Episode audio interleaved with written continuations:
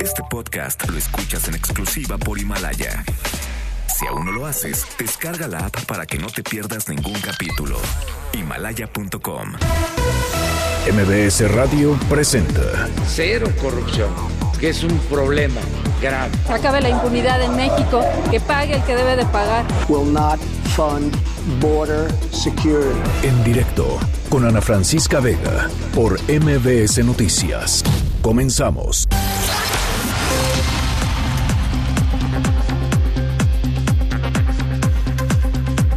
Son las 5 de la tarde con un minuto. ¿Cómo están? Me da muchísimo gusto que me acompañen aquí en directo a través de MBS Noticias. Yo soy Ana Francisca Vega y hoy es martes 25 de febrero de 2020. Muchísimos saludos a toda la gente que nos escucha desde Reynosa, Tamaulipas, a través del 1390 de AM por Notigape. También a toda la gente que nos ve y nos escucha en nuestra página web. Ahí está la transmisión en vivo de lunes a viernes, de 5 a 7, todos los días de la semana. Bueno, de lunes a viernes. Redes sociales, por supuesto, ahí abiertas para poder platicar. Arroba Ana F. Vega en Twitter, Ana Francisca Vega Oficial en Facebook, MBS Noticias en todas las plataformas de redes sociales, WhatsApps aquí en cabina. Lo recibo feliz de la vida en el 55 43 77 1025. Ahí les va de nuevo. 55 43 77 1025. En directo Con la mitad del dinero se cambió la cara por entero. Con la mitad del dinero se cambió la cara por entero.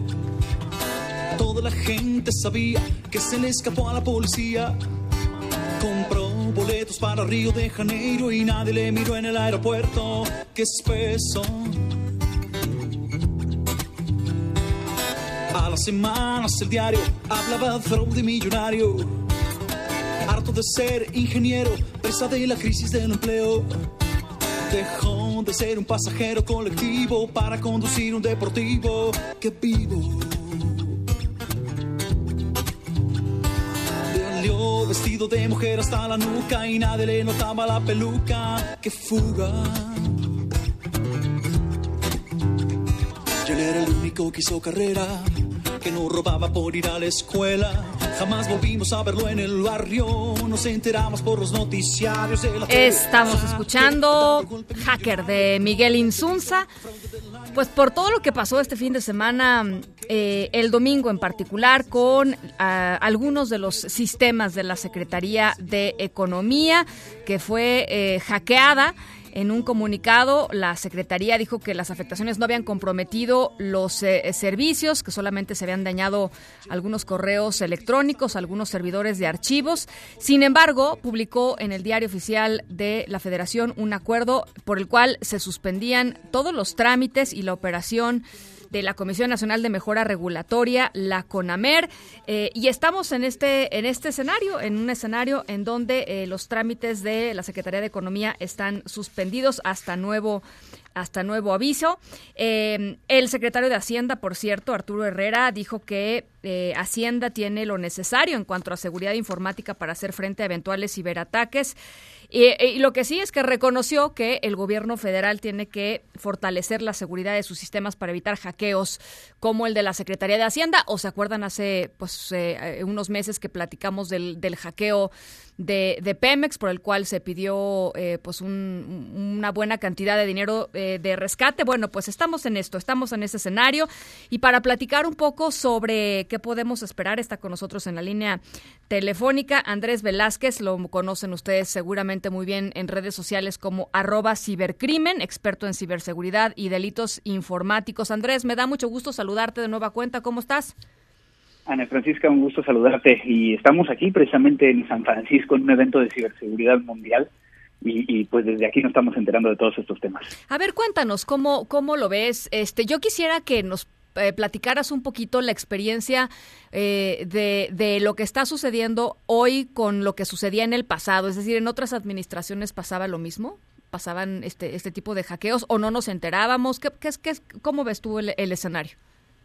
Pues a final de cuentas el tema de ciberdelitos, de estos ciberataques, han existido desde hace muchos años. Cada vez se están eh, profesionalizando más y cada vez hay más, pero, pero es muy extraño que en esta administración estamos viendo un incremento eh, no solo en que nos demos cuenta, sino que hay una afectación y esa afectación nos está llevando precisamente a que veamos comunicados como este de la Secretaría de Economía, donde claramente eh, pues eh, se están deteniendo todas las operaciones. Ahora, hay diferentes tipos de ciberataques y aquí es donde, donde particularmente en el caso de la Secretaría de Economía, no sabemos realmente qué pasó. Y que yo creo que deberíamos de saber desde una perspectiva que permita llegar a que otras secretarías empiecen a protegerse, eh, también que esto puede llegar a pasarle a cualquier organización y que tendría que alertar y levantar eh, eh, las alertas y conlleva a lo que comentabas muy bien de que pues por lo menos a nivel de Secretaría de Hacienda están diciendo, oye, tenemos que, hacer nuevas cosas para poder llegar a proteger y lamentablemente no contamos en México como una estrategia nacional de ciberseguridad como para poder llegar a tener estos mecanismos que definan qué es lo que se tiene que hacer de una forma preventiva, pero también cuando ya le sucedió a alguien, ¿no? Claro. Entonces, prácticamente ahorita sabemos muy poco y me gustaría a mí saber precisamente qué fue lo que sucedió. Eh, porque lo que sabíamos, por ejemplo, en el caso de Pemex y, porque pues literalmente estuvimos este, eh, preguntando y preguntando y preguntando y creo que sí se hizo, digamos, eh, una, una, una buena ola de rendición de cuentas. Lo que tenía que lo que pasó con Pemex fue un ransomware, ¿no? Una, un rescate. Los, los, los hackers pidieron un rescate para liberar las redes de Pemex. No sabemos si estamos en el mismo escenario ahora. No sabemos si estamos en el mismo escenario. Obviamente, eh, yo ahí eh, a lo mejor eh, lo que diría es, en el caso de Pemex, si bien recuerdas, Pemex no dijo nada. Y fue que se empezó a filtrar por parte de los mismos empleados de, que no podían acceder. Y que teníamos estas pantallas donde le pedían un, un, rescate a las personas y que hasta el día de hoy no sabemos exactamente de qué tamaño fue la afectación y si la afectación sigue siendo algo que no permita el tener acceso a información. Entonces, tampoco estamos tan bien con el caso de Pemex porque porque pues la, la, petrolera sigue trabajando, pero no conocemos cuál haya sido su afectación. Ahora, del Secretaría de Economía, yo te podría llegar a decir que yo sí creo que es un ransomware. ¿Y esto por qué? Porque si fuera un ataque, es decir, que alguien haya logrado tener acceso a algún, algunos servidores, normalmente no llega hasta un punto de que detengan la operación. Es decir, que mantendrían la operación mientras están monitoreando y están haciendo otras cosas para permitir que, que, que esto sea detenido, pero que no haya una afectación que inclusive, como lo vemos en el comunicado, no tiene una fecha determinada para, para que estén funcionando otra vez. No, de acuerdo con el periódico Reforma, eh, eh, eh, el caso sí sería, digamos, no lo sabemos oficialmente, pero el, diario Reforma dice sí se pidió un rescate y el rescate son cuatro mil bitcoins, que es un equivalente más o menos a 38 millones de dólares. Pero mientras no tengamos información oficial, es, es, es difícil hacer un diagnóstico, ¿no? Claro, y entonces tendremos que empezar a esperar cierta información. Ahora, lo que sí es creo que como, como mexicanos tenemos que entender que esto es algo que va a seguir sucediendo, que, que no es nada más que estén afectando, como lo hemos visto, al sector financiero, eh, sino que también a nivel gubernamental, y que esto levanta eh, claros temas de que necesitamos hablar de qué es lo que va a suceder a nivel eh, gobierno, cómo vamos a generar una estrategia para poder llegar a, a, tener cuidado en que esto no, no siga pasando. Y creo que a veces lo tomamos demasiado a la ligera cuando pudiera llegar a ser algo que afecte no nada más a una institución, a una organización, sino prácticamente a todo, todo el sistema. Ahora, eh, en otros países sí hay estándares mínimos que tienen que cumplir, digamos, todas las dependencias de, los gobiernos a nivel federal eh, en términos de ciberseguridad o también se toman las decisiones como aquí, porque me da un poco la impresión de que aquí, pues cada unidad administrativa, ¿no? La Secretaría de Hacienda por un lado, Economía por otro lado, este, digamos, cada institución va, eh, pues va asumiendo sus, sus propios costos y va poniendo sus propios sistemas, etcétera, etcétera, y de repente pues te das cuenta que hay unos muy vulnerables. Eh, en, otros países no sucede esto, ¿no? Hay algunos países como en Estados Unidos que lo que se tiene es precisamente una estrategia nacional y luego se tienen modelos de madurez. Es decir, entendiendo que no todas las, las eh, secretarías van a poder llegar a cumplir inmediatamente el nivel más alto. Y que va a depender de qué tan críticos sean para, para el La país, que, como es su infraestructura, para, para poder llegar a, a tener una idea. Claro. Ahora, una estrategia no es nada más a nivel gubernamental. Tendría que incluir a la academia, a la iniciativa privada, porque inclusive hay organizaciones que a lo mejor no son parte del gobierno, pero que si tuvieran un ataque podrían llegar a generar una desestabilización, haciendo que entonces eh, hoy por hoy cada quien está pues eh, tratando de resolverlo como puede de, su, de su propia trinchera, sin tener una coordinación. Bueno, pues ahí está la información. Teníamos eh, eh, eh, ganas de platicar contigo, Andrés. Eh, te agradezco mucho estos minutitos, es lo que se sabe hasta el momento, que no es mucho, como ya nos decías, pero, pero sí el llamado, ¿no? A, a una mayor transparencia y una mayor claridad en, en- en lo que está sucediendo para tomar las decisiones correctas en esta materia, ¿no? Así es, no solo de, este tema de la Secretaría de Economía, sino también de lo que sucedió en Pemex, que hasta este momento no, no sabemos, pero que creo que es muy importante que vayamos viendo cómo se está desarrollando para poder llegar a protegernos más adelante. Andrés Velázquez, arroba cibercrimen, experto en ciberseguridad y delitos informáticos. Te mando un saludo hasta San Francisco. Igualmente, igualmente, muchas gracias y excelente día. Que estás muy bien, las 5 con 12. Noticias en directo. Al grito de ni una bata menos, alrededor de 3.000 universitarios, principalmente de la Benemérita Universidad Autónoma de Puebla y de la Universidad Popular Autónoma del Estado de Puebla, tomaron las principales calles de la capital de ese estado exigiendo justicia, exigiendo un alto a la violencia eh, por el asesinato de tres estudiantes, dos de nacionalidad colombiana y uno mexicano, así como de un conductor de la aplicación eh, de Uber, cuyos cuerpos fueron localizados ayer lunes con impactos de bala en un camino de terracería en el municipio de Huejotzingo. Habían ido a Huejotzingo eh, pues a celebrar, a visitar a Huejotzingo, estaba por ahí una, una fiesta eh, pues local y, eh, y bueno, pues fueron, fueron asesinados estas cuatro personas. Erika Almanza, muy impresionante eh, pues ver a estos jóvenes hoy en las calles de Puebla. ¿Cómo estás? Te saludo con gusto. ¿Qué tal? Un saludo a ti y a todo el auditorio. Pues efectivamente, y es que por más de ocho horas, más de cuatro mil universitarios protestaron este martes en las calles de la ciudad de Puebla exigiendo justicia por el asesinato de tres estudiantes y un conductor del servicio de transporte Uber en el municipio de Huejotzingo. Tras una mesa de diálogo con una representación de los estudiantes, el gobernador Luis Miguel Barbosa les prometió esclarecer el crimen y sancionar con todo el peso de la ley a los responsables y fortalecer las medidas de seguridad en favor de los educandos. Eh, pues desde temprana hora inició esta protesta, eh, específicamente en las afueras de la Facultad de Medicina, en donde pues los jóvenes comenzaron a darse cita exigiendo que cesara la violencia que se vive actualmente en Puebla. Aquí parte de lo que sucedió. Sí.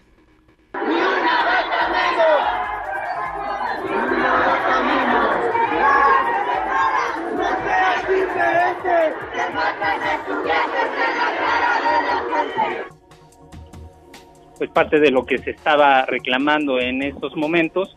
Eh, en ese lugar se eh, pues se colocó una ofrenda improvisada en honor a Francisco Javier Tirado de 22 años de edad, Jimena Quijano Hernández de 25 años y José Antonio Parada Serpa, eh, quien también eh, pereció tras asistir al carnaval de Huejotzingo el fin de semana, así como bien refieres también un conductor de Uber. Los jóvenes lanzaron las consignas ¿Por qué nos asesinan si somos el futuro de América Latina? Así como ni una bata menos. Inició la marcha y pues bueno, el contingente se fue incrementando hasta llegar a más de cuatro mil, quienes finalmente se dieron cita en Casa Guayo, que es la sede del gobierno del estado. Ahí eh, pues manifestaron cuál era el reclamo que tenían aquí, parte de lo que mencionaron.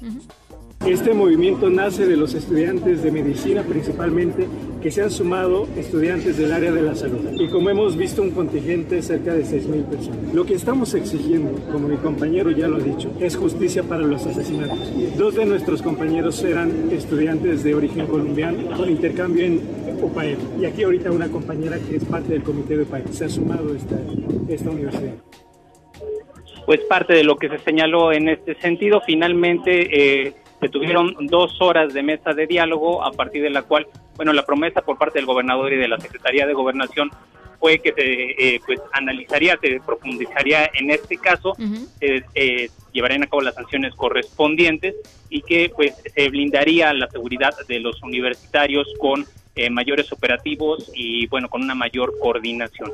Fue lo que sucedió el día de hoy.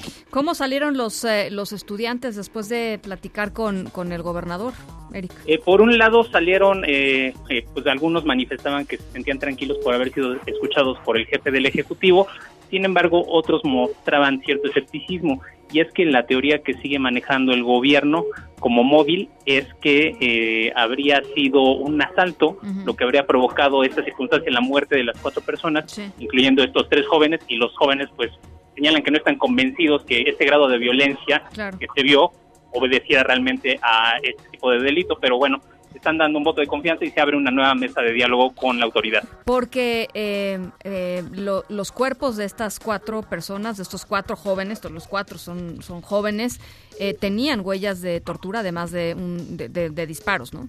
Efectivamente, O sea, eh, pues estas circunstancias lo que hace pensar en que se trataba de algo personal, pero bueno, eh, la teoría que sigue manteniendo el gobierno del estado es esa que se trató de un asalto. Y, y hay tres personas detenidas, decías. Efectivamente, hay tres personas detenidas desde el día de ayer por parte de la Fiscalía General del Estado, eh, un hecho que se le reiteró por parte del gobierno del Estado, pero eh, pues bueno, evidentemente se tiene que seguir el proceso correspondiente para determinar si, si son los culpables y bueno, la sanción que corresponda. ¿Qué, eh, ¿Tienes alguna información, Eric, sobre por qué detuvieron a estas tres personas? ¿Qué se les está imputando? Este, Se ha ¿cuál- estado llevando eh, con mucho sigilo la investigación debido a que todavía sigue su curso, sin embargo, bueno, eh, se menciona que tras las pesquisas eh, se detectó que estas personas, al parecer, eh, pertenecen justamente a una banda eh, de ladrones de vehículos y que por tal motivo, eh, a partir de algunos indicios que se encontraron, bueno, eh, serían los señalados como directamente responsables. Bien. Bueno, pues estamos, por supuesto, eh, muy pendientes, Eric, sobre, sobre este caso. Más adelantito, por cierto, eh, vamos a estar platicando con, eh, con Jorge Quijano, Jorge Quijano, papá de, de Jimena, esta chica eh, asesinada el, el- domingo pasado, de origen, de origen colombiano, estudiante de medicina, estaba trabajando aquí, estaba estudiando aquí, haciendo sus prácticas, en fin. Eh, vamos a estar platicando un poquitito más, más adelante con él. Te agradezco mucho, Eric.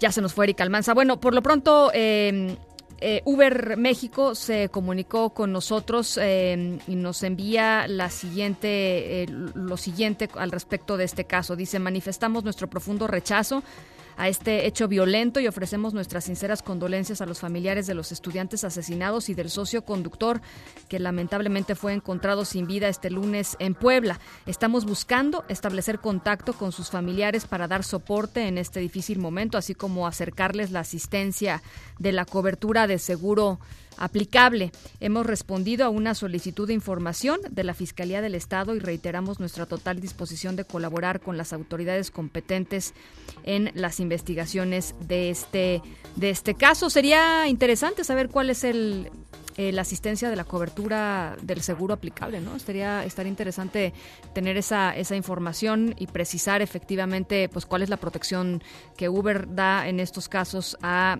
a los, a los choferes, a los socios, como les dicen ellos, socios conductores. Eh, esta comunicación nos llega por parte del gerente de comunicación de seguridad de Uber México. Y bueno, pues ahí está eh, este, este dato y ya les decía, un poquitito más adelante vamos a estar hablando con el papá de esta, de esta chica, Jimena Quijano, que fue eh, pues asesinada, brutalmente asesinada en Huejotzingo, Puebla, eh, la noche del domingo pasado. Papás y mamás de niños con cáncer, mujeres con cáncer de mama y personas con VIH fueron a las representaciones de la OMS, de la Organización Mundial de la Salud, y también de UNICEF aquí en eh, la Ciudad de México para solicitar ayuda con recursos por la denuncia por desabasto de medicamentos. Horas antes, en la mañana, clausuraron de forma simbólica Palacio Nacional. Ernestina Álvarez, ¿cómo estás? Buenas tardes. Así es, Ana Francisca, buenas tardes para ti, para los amigos del auditorio. Pues mujeres que son atendidas por la Fundación de Cáncer de Mama, papás y mamás de niños con cáncer y personas con VIH acudieron a las representaciones de la Organización Mundial de la Salud, UNICEF, para solicitar que mediante fondos internacionales y donaciones de otros países los puedan apoyar lo que ellos llaman la falta de honorabilidad del gobierno federal para abastecer a los hospitales públicos de medicamentos oncológicos y de antirretrovirales. Al acudir a esta representación, papás de niños con cáncer en voz de Israel Rivas advirtieron que también van a acudir a Amnistía Internacional, que se sienten doblemente victimizados con la falta de medicamentos para sus hijos y en la segunda salud de parte del gobierno federal pagados que y que los maneja un Escuchen. Solicitamos la ayuda a las siete potencias del mundo económicamente hablando, Alemania, la canciller Angela Merkel, a Macron de Francia, al presidente o el primer ministro de Japón Shinzo Abe. Hacemos un llamado al Papa Francisco también para que intervenga en, este, en esta problemática, a Estados Unidos, al gobierno de Estados Unidos, al gobierno de Canadá que representa el presidente Trudeau, para que pues nos ayuden, no al gobierno, nos ayuden a nosotros, ¿no? Justamente queremos que la ONU solicite esta ayuda a la comunidad internacional para conseguir este tipo de medicamentos especializados. Antes se manifestaron afuera de Palacio Nacional y clausuraron de manera simbólica la Puerta Mariana. Aizaira Villalobos pidió al presidente Andrés Manuel López Obrador que escuche a las pacientes del SUCAM, que sepa que sus medicamentos y quimioterapias se las daban de manera gratuita y permita que aquellas que son diagnosticadas en este año puedan atenderse en esta fundación. Escuche. Él no puede decir que no sin habernos escuchado. Han muerto algunas compañeras de nosotros y nosotros queremos que nos atiendan en FUCAN. Nosotros no nos mandan a FUCAN. A nosotros nos gusta estar en FUCAN. Ahorita pues esperamos respuesta. Nosotros, nosotros ya metimos oficios para el presidente, para el secretario de salud y para el director del INSABI los papás de niños con cáncer invitaron a las mujeres con cáncer y a las personas con VIH a ampararse y señalaron que no va a ser a través de los abogados de un partido político, sino con la barra mexicana de abogados con quienes se van a reunir el próximo viernes. Por su parte, Dante Salazar de Comunicación de la Organización Mundial de la Salud les indicó que quizá la próxima semana se podrán reunir con ellos y les aclaró que la donación de medicamentos de otros países y la compra de fármacos a través de fondos estratégicos y rotatorios lo debe solicitar la Secretaría de Salud Federal y no particulares. Hasta aquí la información. Oye, Ernestina, el asunto de lo del partido político, eh, nada más para precisar a la gente que nos está escuchando, tiene que ver con el asunto de que las primeras, eh, los primeros amparos que se tramitaron, pues se tramitaron a través de una abogada asociada con el PRD, ¿no? Eh, y a partir de ahí que surgió esta información, pues los propios papás dijeron, no, yo no quiero politizar este asunto, este asunto no tiene nada que ver con política y los demás amparos van a tramitarse, pues como ya está diciéndolo en ese momento, por la Barra Nacional de Abogados, ya no a través de ningún partido político, porque no se trata de política, ¿no? Así es, los padres de niños con cáncer agradecieron el apoyo que en su momento les dio el PRD a través de esta abogada Andrea Rocha, quien es quien les ha ayudado precisamente a interponer estos amparos. Eh, a nivel eh, nacional son cerca de 100 amparos los que han obtenido y ellos señalaron que eh, esta ayuda que van a dar a las mujeres que padecen cáncer de mama y también a las personas con VIH que se están quejando que no existen antirretrovirales, lo van a hacer a través de la barra mexicana de abogados. Sí. Bueno, Ernestina, te agradezco mucho este reporte. Buena tarde. Buena tarde. No fue una decisión precipitada ni tiene que ver con la negativa de adherirse al plan de gratuidad del INSABI, explicó esta mañana el subsecretario de Prevención y Promoción de la Salud, Hugo López Gatel, al referirse a la destitución de Miguel Ángel Celis como director del Instituto Nacional de Neurología y Neurociencia.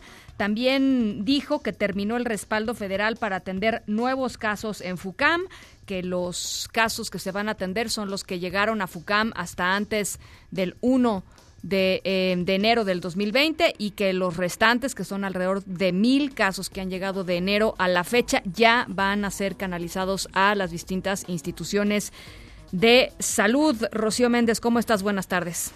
¿Qué tal, Ana? Efectivamente, esto fue planteado aquí en Palacio Nacional durante el mensaje del Ejecutivo Federal matutino. En principio se destacó que fueron cuatro meses de análisis por parte de la Junta de Gobierno del Instituto Nacional de Neurología y Neurociencias.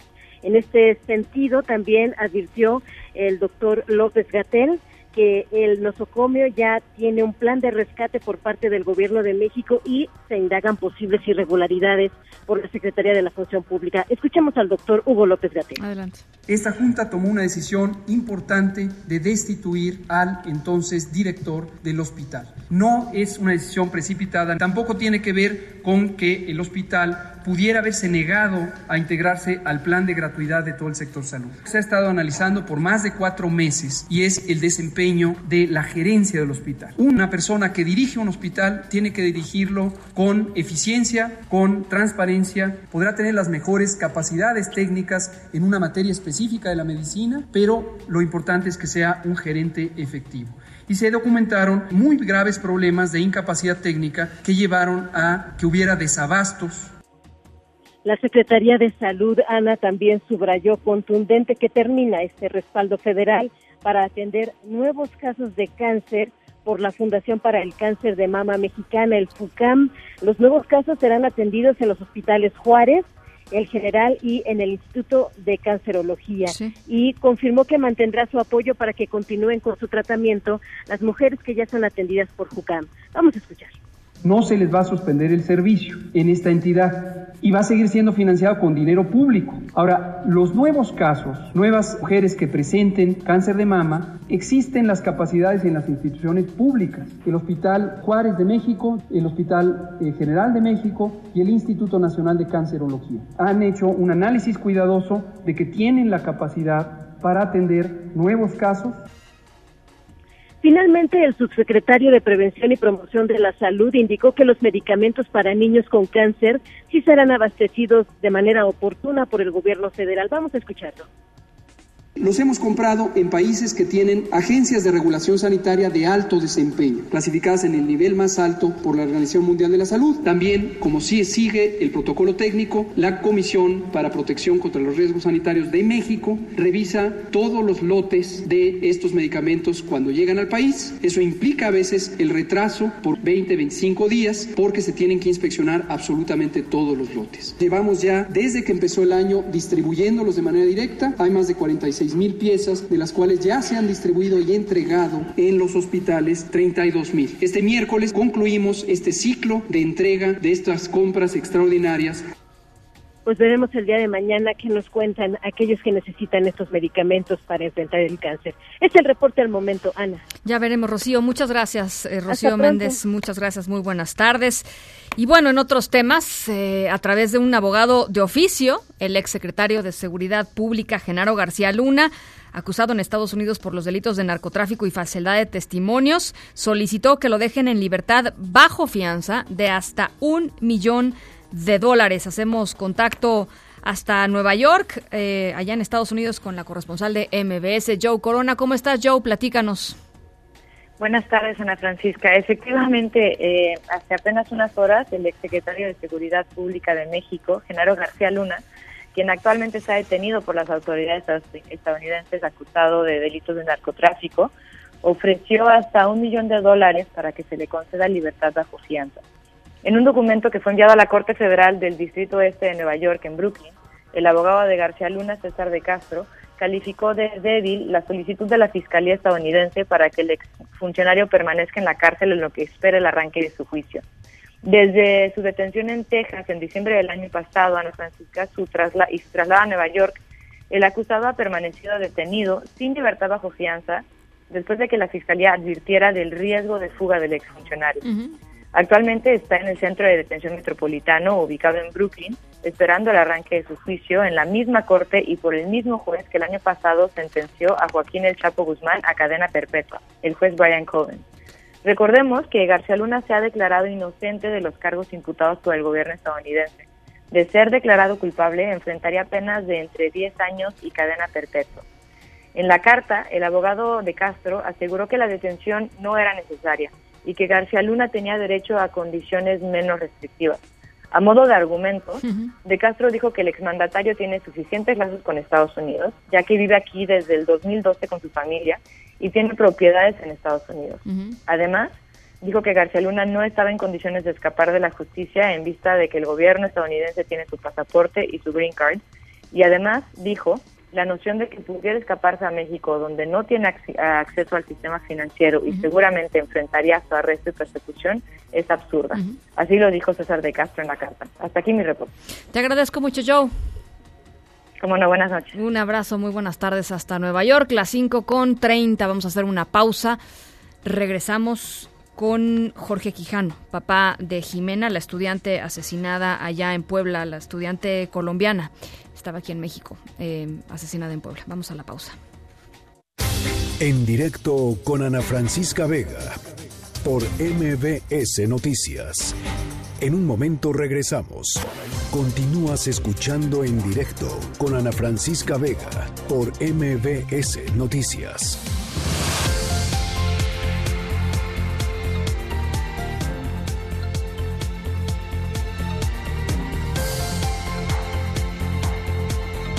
Y en la línea de en directo está Jorge Quijano, papá de Jimena, esta chica de 25 años de la que nos platicaba eh, nuestro corresponsal. Yo le agradezco mucho, Jorge, que nos tome esta llamada y primero reciba, por supuesto, un abrazo afectuoso y con mucha solidaridad de nuestra parte. Gracias. Eh, don Jorge, ¿cuándo fue la última vez que habló con Jimena? Mira, eso fue el mismo domingo. El domingo, pues prácticamente con mi hija nos, hablábamos todos los días, dos, tres veces diarias, lo que más pudiéramos, la estábamos saludando. Estaba ocupada, nos decía estoy ocupada, la llamamos en la noche todos los días. Y el domingo pues estaba en ese en el pueblo que no recuerdo el nombre, celebran esas fiestas muy bonitas, se estaba divirtiendo. Y hablamos bastante, bastante, y nos envió audios, nos envió videos, nos dijo que estaba muy contenta, eh, que México era muy lindo y estaba muy contenta. Y pues realmente después de las 8 de la noche eh, no, no volvimos a hablar. Ya fue después que intentamos y el teléfono pues ya sonaba desconectado. ¿Quién, eh, quién le, le avisó, Jorge, de lo que sucedió? Mira, nosotros tenemos acá en Puebla una, como decimos nosotros, ángeles de la guarda. Y pues una de las personas que fue la que nos ayudó a hacer la, la ubicación, la consecución de la de la casa, eh, nos ayudó mucho acá, pero realmente la, la mamá de, de, de Coti, que así le decíamos al otro muchacho, que eh, fue la que insistió tanto, ella se dio cuenta de que el celular de Coti pues quedó prendido, ese no se lo robaron, de pronto alcanzó a botarlo, y en el GPS aparecía la ubicación. Entonces le pareció muy extraño de que se quedaron en un punto cuando ya iban de regreso para la casa, para Puebla. Ahí fue cuando empezó nuestra angustia a buscarlos y ya la persona acá que nos rentó la casa, la que nos ayudó para que ellos vivieran, eh, y un compañero nos nos ayudaron a a, a, a- a- a ubicar la noticia. A ubicarlos. Nosotros inmediatamente pues tomamos vuelo el mismo lunes ¿De, de Bogotá? de Bogotá. Hicimos escala en San Salvador y llegamos a Ciudad de México el lunes 10 de la noche mexicana.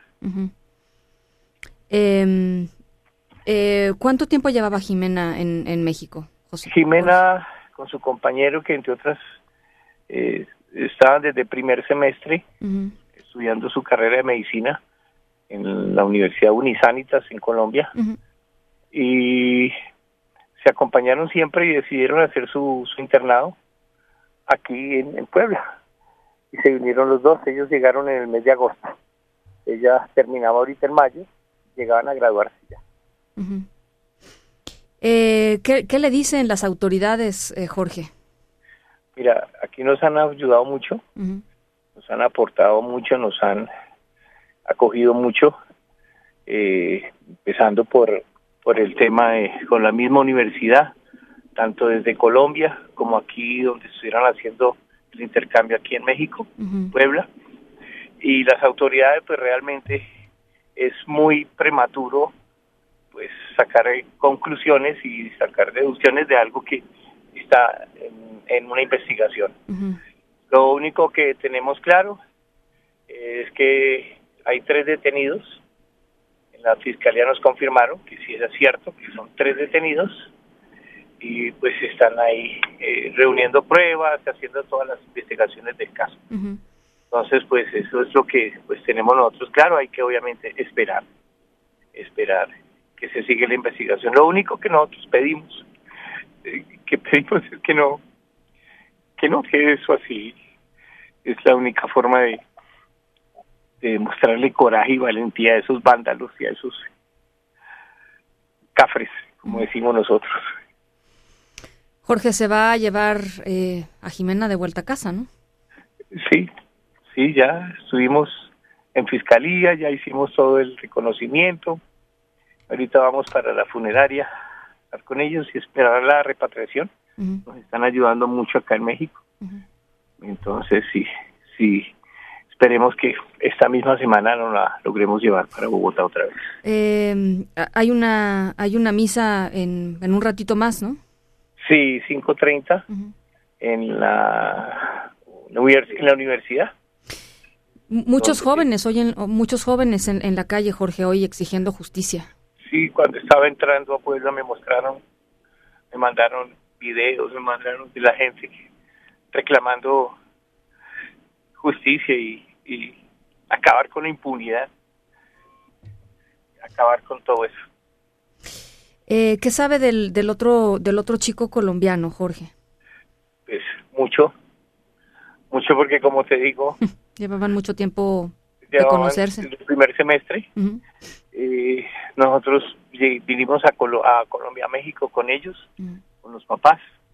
Eh, pues nos veíamos con frecuencia, nos hablábamos mucho, eh, compartíamos mucho con ellos. ¿Nos puede contar algo sobre Jimena, Jorge? ¿Cómo era? Ay, no. Mi Jimena es... Mi Jimena es una niña muy especial. Ay, mi Jimena es una niña llena de sonrisa. Lo irradiaba a todo el mundo de risa. Mi Jimena era una niña amante, pero amante, apasionada locamente por su carrera por su medicina. Era una niña que hacía muchos amigos, muchos amigos. Y yo pienso que su vida la, la pasó muy bien. Hay algo, hay algo de mi, hay algún dolor muy más grande todavía, que es la tristeza de lo que tenemos junto con mi esposa que está conmigo es mi hija tuvo, Jimena tuvo un tratamiento cuando tenía 10, 11 años más o menos, 10 años, tratamiento de leucemia. Ella se enfermó de leucemia, duramos sufriendo 11 meses en todo el protocolo, hospitalizada, y siempre desde niña y desde edad amaba la medicina. y, y se entregó tanto a todo que terminó después de su de su exitoso tratamiento estudiando medicina. Para salvar vidas. Y, y es muy triste que después de haber superado algo tan difícil como es la leucemia, y haberla sacado adelante, vengan unos canallas, ¿sí? Y me le quiten la vida. Eso no, no. Y, y como, y reitero, es absurdo, es contradictorio. Aquí vinieron a salvar vidas muchas vidas, inclusive los mismos malandros pudieron haber salvado. Muchas. Los mismos malos que llegan allá apuñaleados, que llegan avaliados, ellos tenían que curar y tenían que salvarle la vida. Para que ellos mismos les quiten la vida, eso no, eso no tiene sentido. ¿Sí? Estoy muy dolido con todo, no con su país. Su país no tiene la culpa. Mi país también suceden cosas iguales pero estoy muy dolido porque la impunidad no existe solamente en su país, en el mío también. La corrupción, la corrupción. El que tiene plata compra un juez. Y así va a ser muy difícil. Pues Jorge, yo eh, nos deja sin palabras, es un momento tristísimo para muchísimas personas. Eh, le mandamos un abrazo muy, pues muy cariñoso a usted, a su, a su esposa, a su familia y vamos a estar muy cerca de este caso, eh, porque creo que puede ser un caso emblemático. Lo que vimos hoy en las calles con los estudiantes no, no se da todos los días y creo que, creo que es importante. Repítanlo, Mira, nosotros vamos a estar aquí en Puebla. Yo quería bajarme del carro, quería ir a donde ellos y gritar con ellos. Si se animan, nosotros los acompañamos. Mm, Mañana sabemos que todavía no nos vamos, pero si se animan, ahí estaremos, ahí estaremos acompañando. Le mando un abrazo, eh, Jorge. Gracias. Muchas gracias por su, por su tiempo y por su testimonio. Jorge Quijano, usted. papá de, de Jimena. Jimena, esta chica de 25 años asesinada el domingo por la noche.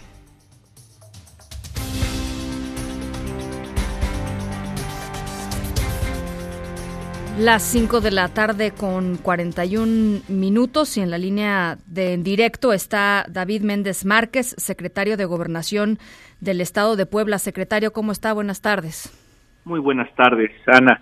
Pues bueno, como toda la sociedad aquí en Puebla, el gobierno también, pues la verdad conmocionado por estos terribles acontecimientos. ¿Qué nos puede contar al respecto, secretario?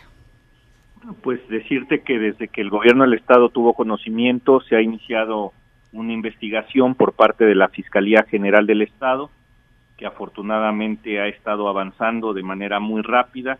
Hay ya eh, un primer, unos primeros resultados que el día de ayer se dieron a conocer, la ubicación del vehículo en el cual eh, se transportaban los jóvenes, y al igual que la detención de tres personas relacionadas con los hechos, el compromiso, compromiso absoluto del gobernador de que no exista margen a impunidad eh, en este asunto tan atroz eh, y sobre todo que se pueda llevar a cabo una eh, investigación y un proceso que eh, pues por supuesto que imponga la justicia este a los responsables.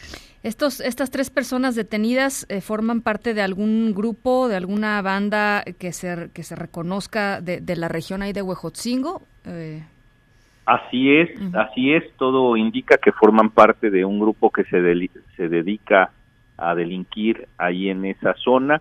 Fundamentalmente la línea de investigación es el robo de vehículos, eh, pero eh, sin lugar a dudas la violencia con la que se llevaron a cabo eh, los asesinatos, pues no deja de llamar la atención como un hecho eh, atípico para un tema de este tipo, por lo cual pues se está llevando a cabo todo el proceso para clarificar eh, qué fue lo que detonó este asunto. Eh, la información que tenemos es que es gente que a final de cuentas incluso en el momento en que se detuvo estaba bajo la influencia seguramente de algún tipo de droga y bueno, en un estado emocional de ese tipo pues pudiera haber sido que ante la resistencia tal vez de los jóvenes se, se dieron los hechos, Eh, pero eso se tendrá que aclarar. eh, estas tres personas, eh, ¿qué se les está imputando particularmente? ¿Cuál es el, el delito que se les está imputando? Bueno, ahorita está este en proceso eh, la investigación, está eh, por definirse cuáles serán los presuntos delitos que se les puedan imputar. Lo que sí eh, te podría yo decir es que hay los elementos suficientes para hacerlo, incluso el día desde el día de ayer y el día de hoy, producto de esta detención, se están llevando ya a cabo otras diligencias en inmuebles también ahí de la zona, en donde seguramente se obtendrán eh, mucho mayor información al respecto, incluso pues eh, la posibilidad de eh, conocer si hay más integrantes de este grupo que hayan estado involucrados en, en los acontecimientos. Secretario, ¿hay una línea de tiempo que nos pueda compartir, nada más para saber exactamente qué fue lo que sucedió, más o menos a qué hora fue su- sucedió todo esto?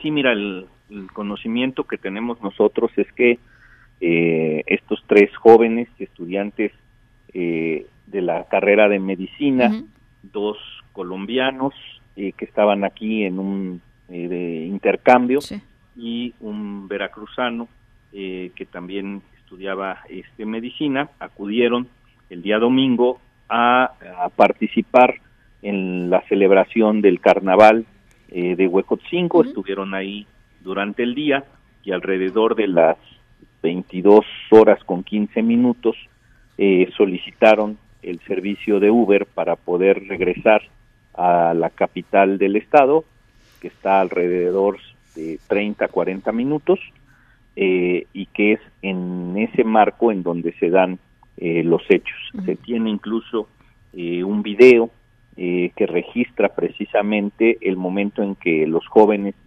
abordan el vehículo, no se observa ninguna irregularidad, ninguna cuestión ahí anómala, lo hacen con pues, toda la calma, no se ve que estén presionados o huyendo, saliendo con alguna prisa del lugar. Y eh, pues lo que se sabe es que posterior a eso es que se, se da esta situación, incluso eh, se tiene ya también el propio vehículo en el cual se transportaron eh, precisamente las personas que cometieron este ilícito y pues se está dando seguimiento a las distintas líneas de investigación para saber si se trató de este hecho en el sentido de que les pretendían robar el vehículo o eh, por la propia violencia con la que se llevó a cabo, eh, si hubo en algún momento dado algún tipo de eh, riña, algún tipo de desencuentro que hubiera provocado esta situación. Secretario, hay, bueno, hoy vimos marchar, eh, nos decía nuestro corresponsal, alrededor de cuatro mil jóvenes estudiantes eh, por las calles de Puebla, eh, con consignas muy claras diciendo no nos importa quién esté en el poder, no nos importa si es de Morena, si es del PAN, si es del PRI, si es de lo que sea, lo que nos importa es que se haga justicia en el caso y ni una bata menos, basta de inseguridad. Eh, vivos se los llevaron, vivos nos queremos, vivos y seguros nos queremos. La, verdad, eh, eh, jóvenes muy, muy enojados y muy activos. ¿qué, qué, responden a esto?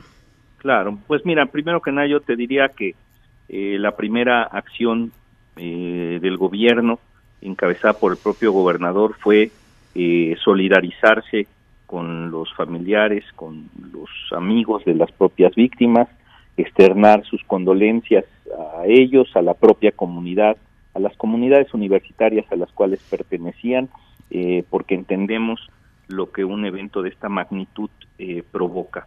Eh, segundo, decirte que existe efectivamente el absoluto compromiso a que los hechos no queden impunes.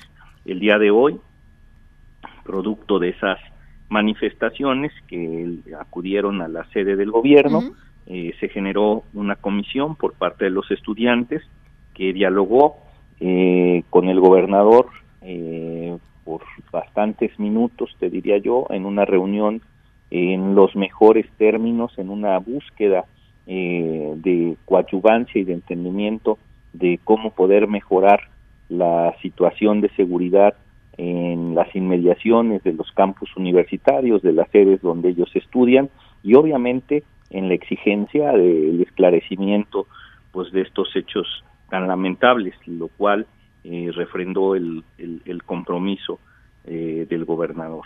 Entonces, eh, se acordó a partir de ahí, el día de mañana, generar ya una mesa de trabajo para revisar aspectos específicos de seguridad. Los propios estudiantes propusieron invitar a sus rectores y que nosotros también nos pidieron que lo hiciéramos, cosa que accedimos entonces, el día de mañana tendremos una reunión ya específica de trabajo, no nada más ya para darle el seguimiento eh, a los avances que pueda tener la investigación, sino sobre todo ya también para poder ir estableciendo mecanismos y estrategias que permitan generar un reforzamiento en la vigilancia y protección de este sector tan importante. Oiga, y finalmente, eh, secretario, en términos de la investigación propiamente dicha, eh, las próximas horas supongo son cruciales. ¿Cuándo podríamos esperar eh, quizá ya la imputación clara con estas tres personas? Este, ¿cómo, está eso? Mira, yo creo que en función de, de todo lo que el día de hoy se ha estado llevando a cabo, se tendrá información mucho más contundente que permita acreditar eh, de manera muy sólida la participación y la responsabilidad de estas personas y posiblemente algunos más. Y en función de eso obviamente entrará ya la etapa de judicialización de este proceso lo que nosotros estamos dando seguimiento por instrucción del gobernador es a que no solo se lleve a cabo una investigación absolutamente pulcra, expedita, sino que también eh, pues los propios familiares de las víctimas cuenten pues con todo el apoyo que el gobierno del estado les puede brindar, con todas las facilidades, ya se estableció eh, contacto personal y directo con los familiares de cada uno de ellos. ¿Se van a reunir con ellos, eh, secretario? Ya, ya se ha dado la reunión por parte de distintas áreas del gobierno del estado, este, con, con cada uno de ellos para brindarles todas las facilidades, incluso en el caso concreto de los dos jóvenes que eran eh, originarios de Colombia, ya se estableció el mecanismo también, eh, digamos, correspondiente institucional con el Instituto Nacional de Migración para lo que será en su momento el traslado de ellos a su país. Y, bueno, estamos generando todos los eh, mecanismos institucionales, no solo para esclarecer este crimen, este, estos asesinatos tan atroces, sino eh, pues eh, en términos de establecer este diálogo con la comunidad universitaria en el, sentido pues que obviamente estamos al igual que ellos eh, totalmente indignados, consternados por esta situación que tenemos que obviamente en el marco de nuestra responsabilidad pues reforzar el trabajo para que este tipo de hechos por un lado no se repitan, existan medidas pues preventivas, pero por el otro lado, si se dan, no haya margen a la impunidad. Pues sí, es un, este, bueno, ¿qué le digo, secretario? Le agradezco mucho, eh, por supuesto, estos minutos para, para en directo, para MBS Noticias, y estamos en comunicación. Con todo gusto, Ana. Muy buenas tardes. Le mando un saludo, David Méndez Márquez, secretario de Gobernación del Estado de Puebla. Francisco Javier tenía 22 años, José Antonio tenía 22 años también, Jimena tenía 25 años. Eh, estos son los tres asesinados eh, estudiantes de medicina allá en Huejotzingo, Puebla. También José Manuel, el chofer de Uber, joven también, eh, asesinado la, noche del, del domingo. Vamos a estar, por supuesto, muy pendientes a este reclamo, ni una bata menos. Las 5.53. En un momento continuamos en directo con Ana Francisca Vega. Continúas escuchando en directo con Ana Francisca Vega por MBS Noticias.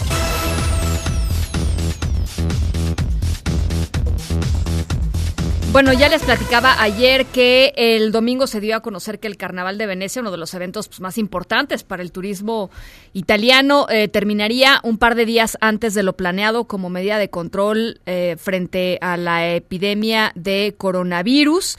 Eh, no es el único evento que ha sido cancelado. Italia está, sobre todo la, parte norte de, de, Italia, está en una, pues en un estado de emergencia importante.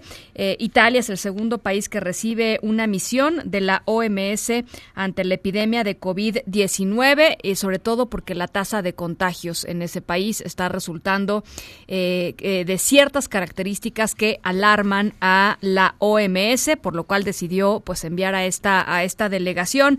Hacemos contacto hasta Bruselas, Bélgica, con el corresponsal de MBS allá, Inder Bugarín. ¿Cómo estás, Inder? Te saludo con mucho gusto. Platícanos. Buenas tardes, Ana Francisca. Saludos, México. Un equipo de expertos de la Organización Mundial de la Salud y del Centro Europeo para la Prevención y el Control de Enfermedades está en Italia para asistir a las autoridades ante la primera ola de coronavirus en territorio europeo. El objetivo es tener mayor conocimiento sobre este fenómeno infeccioso. Escuchemos a Dana Spina, portavoz de la Comisión Europea. Uh, el objetivo de la misión es tratar de comprender mejor lo que originó el brote, las causas de transmisión, los riesgos, la comunicación, las medidas de preparación, entre otros. Otro de los objetivos de la misión es comprender a qué se debe el rápido aumento en el número de casos de coronavirus.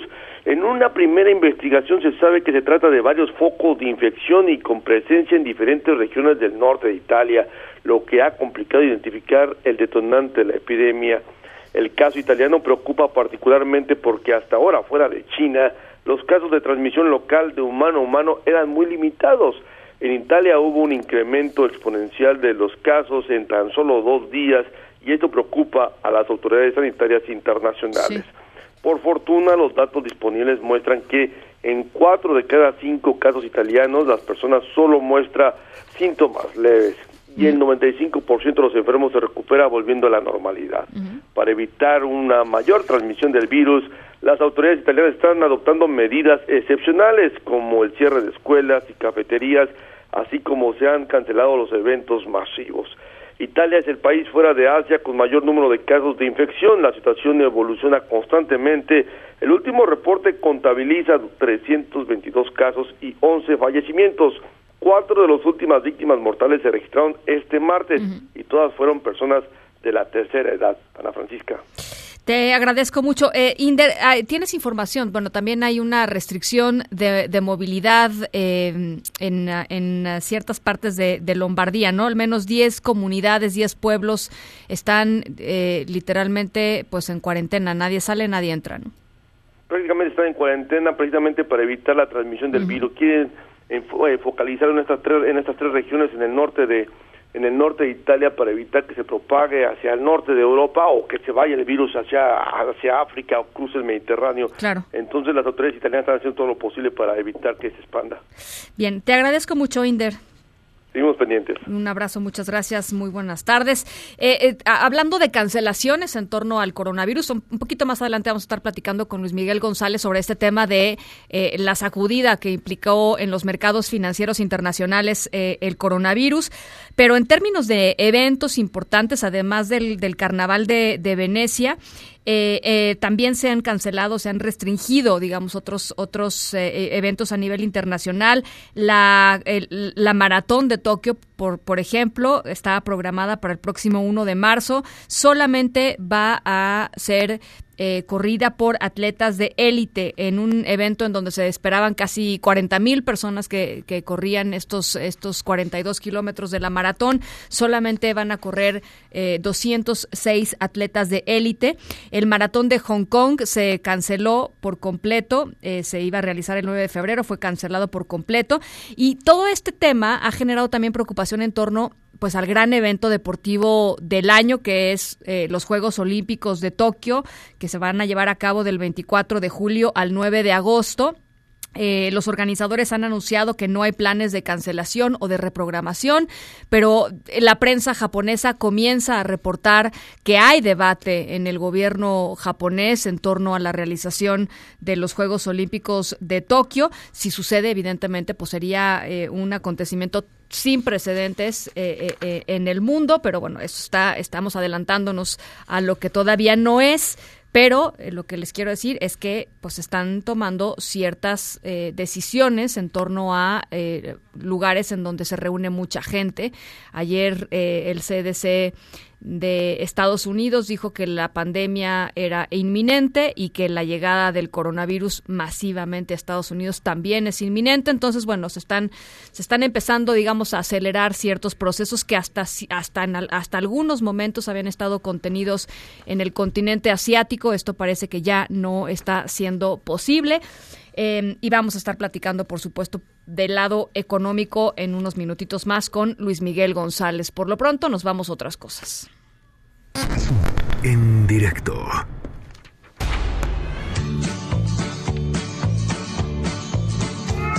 The stars at night are big and bright. Deep in the heart of Texas, the prairie sky is wide and high.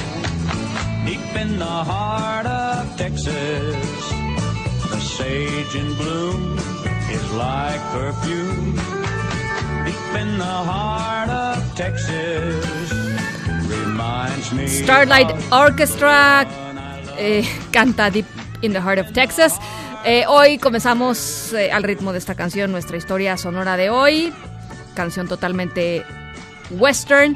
Eh, porque ustedes imagínense nada más que están tranquilos, eh, trabajando en, en, la noche, ¿no? En su oficina y de pronto alguien llega de sorpresa, contundentemente pone eh, algo sobre su escritorio, eh, como exigiendo algo. Por lo menos la atención la tienen, ¿no? Bueno, pues eso sucedió en Texas. Más adelantito les platico quién estaba trabajando, quién llegó y qué pasó. Las seis con cinco, vamos a la pausa. The prairie sky is wide and high, deep in the heart of Texas. En un momento continuamos en directo con Ana Francisca Vega. Una voz con transparencia. Una voz objetiva. Una voz plural. Una voz plural. Esto es En Directo con Ana Francisca Vega. En directo, MBS Noticias. Son las 6 de la tarde con 10 minutos. Gracias por seguir con nosotros aquí en directo a través de MBS Noticias. Yo soy Ana Francisca Vega y hoy es martes 25 de febrero del 2020. Gracias a toda la gente que nos sigue a través de nuestra página web. Ahí estamos en transmisión totalmente en vivo de lunes a viernes de 5 a 7 de la tarde. Eh, nos podemos encontrar ahí, por supuesto. Saludos a toda la gente que nos escucha desde Torreón, Coahuila, a través de Q91.1 y desde Zacatecas, a través de Sonido Estrella en el 89.9. Gracias a toda la gente que nos sigue a través de redes sociales, Facebook, Ana Francisca Vega Oficial. Tenemos muchísima información todavía. Vamos a estar platicando sobre el coronavirus y vamos a estar platicando sobre lo que sucede en el río Santiago, pero ahora en Nayarit. Ya platicamos de todas las afectaciones a la salud del río Santiago por la contaminación, todo lo que echan las industrias al río Santiago en Jalisco. Bueno, pues, ¿qué creen? También está sucediendo en Nayarit. Así es que vámonos con el resumen. Noticias en directo. Se busca que esta misma semana el cuerpo de Jimena, la estudiante de medicina de origen colombiano que fue asesinada la noche del domingo en Huejotzingo, Puebla, había ido con unos amigos al carnaval. Estaba regresando a las 10 de la noche a Puebla, eh, en donde además estudiaba y, y- y estaba haciendo sus prácticas. Jimena va a regresar a su país de origen esta semana, así lo dijo en directo Jorge Quijano, su papá. Es muy triste que después de haber superado algo tan difícil como es la leucemia, y haberla sacado adelante, vengan unos canallas y me le quiten la vida. Aquí vinieron a salvar vidas. Muchas vidas, inclusive los mismos malandros pudieron haber salvado. Muchas. Los mismos malos que llegan allá apuñaleados, que llegan avaliados, ellos tenían que curar y tenían que salvarle la vida. Para que ellos mismos les quiten la vida, eso no tiene sentido. Estoy muy dolido con todo, no con su país. Su país no tiene la culpa. Mi país también suceden cosas iguales, pero estoy muy dolido porque la impunidad no existe solamente en su país, en el mío también.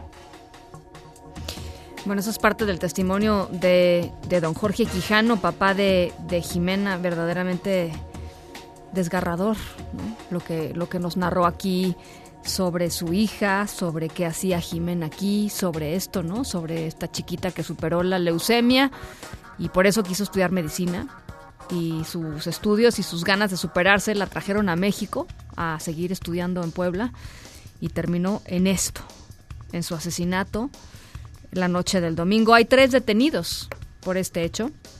Aquí platicamos con David Méndez Márquez, secretario de Gobernación del Estado de Puebla, sobre lo que llevan hasta el momento en la investigación. todo indica que forman parte de un grupo que se dedica a delinquir ahí en esa zona. Fundamentalmente la línea de investigación es el robo de vehículos, pero sin lugar a dudas la violencia con la que se llevaron a cabo eh, los asesinatos, pues no deja de llamar la atención como Sí. un hecho eh, atípico para un tema de este tipo, por lo cual pues se está llevando a cabo todo el proceso para clarificar qué fue lo que detonó este asunto.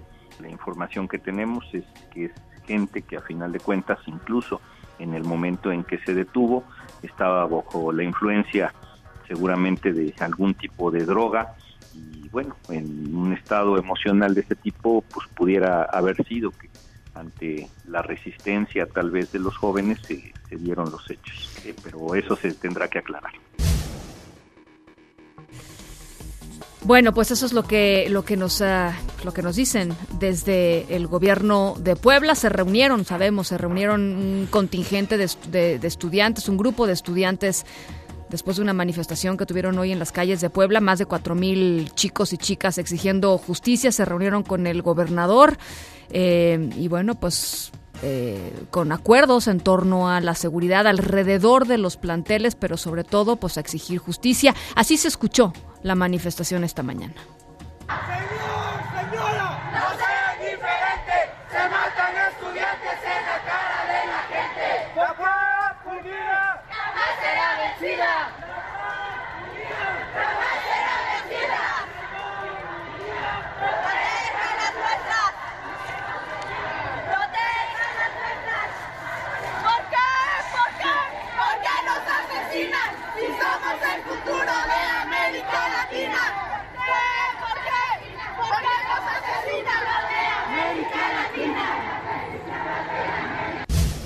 Bueno, pues este caso vamos a estarlo siguiendo muy de cerca. En otras cosas, eh, uff, no puede ser que estemos narrando esto en pleno siglo XXI, ahí les va. Alumnas de la escuela secundaria Jaime Torres Bodet del municipio de Cuautitlán, en el Estado de México, se manifestaron frente a la dirección de, eh, de este plantel. ¿Por qué?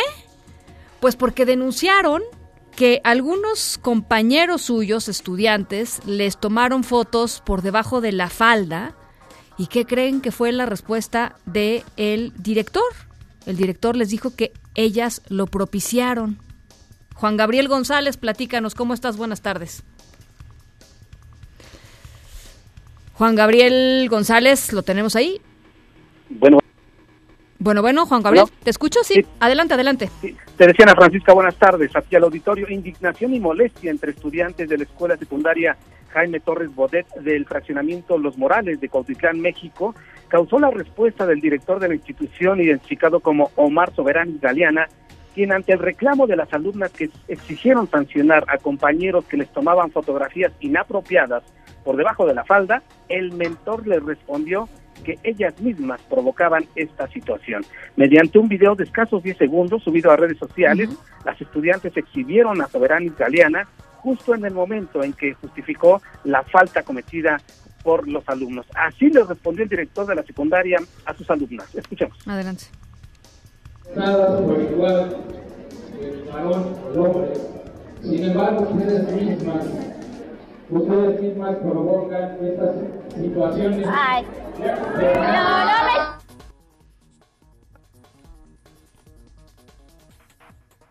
Juan Gabriel, ¿te escuchamos?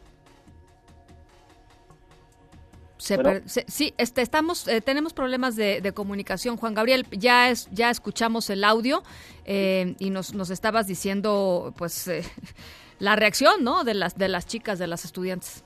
Sí, exactamente. Las estudiantes trataban de denunciar a sus compañeros de segundo y tercer grado, quienes supuestamente les tomaban fotografías con el teléfono celular por debajo de la falda. Incluso, como no les hicieron caso en la escuela, las afectadas denunciaron estos hechos en las redes sociales diciendo que en su misma escuela podían, podían estar en paz. Escribieron así las alumnas a través de Facebook. Tras la respuesta del director de este martes, que acabamos de escuchar, decenas de alumnas realizaron una protesta en el interior de la escuela y exigieron la intervención de las autoridades educativas del Estado y de la Federación, no sin antes retomar el reclamo feminista de un violador en su camino. Decía Ana Francisca que hasta el momento la Secretaría de Educación del Estado de México no ha emitido posicionamiento alguno, pero la Comisión de Derechos Humanos de la entidad analiza el caso para poder iniciar una queja de oficio investigar lo sucedido y verificar en qué falta incurrió el director. Así las cosas en Cuautitlán, México. Eh, Juan Gabriel, ¿no ha habido respuesta de la Secretaría de Educación del Estado de México porque se tiene que levantar una denuncia formal o porque no les parece lo suficientemente importante o porque qué, cuál es la hemos buscado la reacción supongo de ellos, ¿no? Sí, evidentemente esta situación parece que no la tenían eh, en el radar hasta hace unas cinco o seis horas, hasta que se destapó en redes sociales la situación de inconformidad, pero también de los videos eh, o publicados por los mismos alumnos. Eh, decirte que hace una hora aproximadamente tuve comunicación con la Comisión de Derechos Humanos y ellos ya tienen entendido lo que sucedió, pero insisto, van a estar analizando el caso para ver si inicia una queja de oficio. En tanto, la Secretaría de Educación todavía no dice nada. Oye, eh, Juan Gabriel, y hay eh, evidentemente esto, además de que es totalmente inaceptable, ¿no? Este, el hecho de, digamos, hacer esto, de tomar fotos y, y difundirlas sin la autorización de la persona que está siendo afectada. eh, son fotos de, eh, pues que están acosando a estas, a estas chicas. Eh, hay, hay faltas, ¿no? Hay penalidades por esto. No nada más es una conducta reprobable, misógina y etcétera. Hay, hay faltas. Estamos hablando, ya estamos entrando en el terreno de lo, de lo jurídico, de lo penal, ¿no? Efectivamente, la ley es clara, pero hay que recordar que la falta la cometen menores de edad.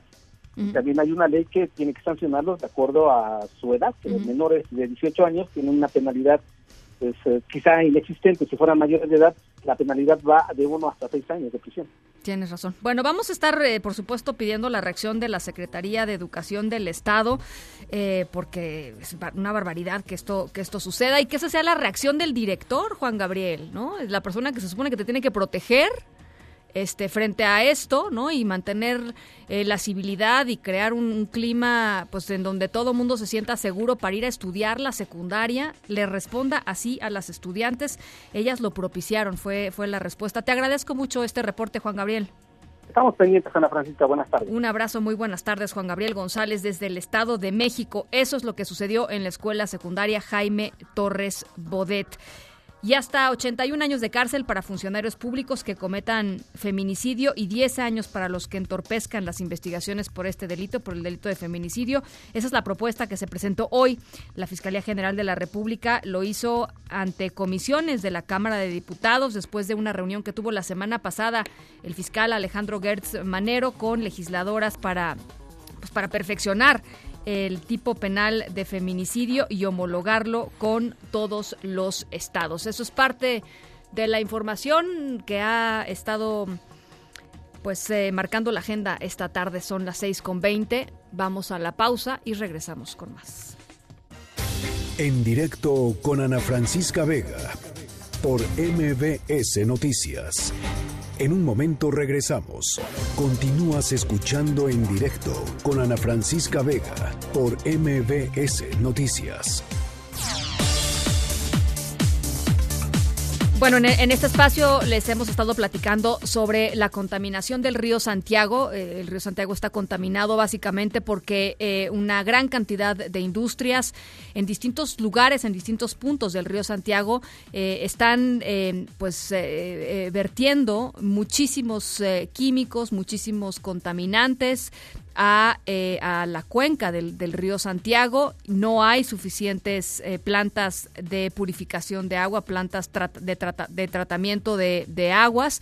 No hay suficientes eh, monitores para ir a evaluar si efectivamente las empresas están cumpliendo con la normatividad o quizá están enviando al río Santiago muchos más contaminantes de los que de los que tendrían que estar virtiendo al río pero lo que, eh, lo que ha sucedido es que hay una afectación severa a pobladores de por lo menos tres municipios en el estado de Jalisco, eh, afectaciones de salud graves que tienen que ver con insuficiencia renal, que tienen que, que ver con el desarrollo de enfermedades neurológicas eh, eh, graves e incapacitantes y la propia Comisión Interamericana de los Derechos Humanos hace solamente unos días emitió una recomendación diciendo esto se tiene que arreglar porque se les está violando una cantidad de derechos impresionantes a todas estas personas eh, y no y desde hace años y no se ha hecho absolutamente nada. Bueno, pues en Nayarit también hay alerta entre los pobladores de las comunidades cercanas al río Santiago porque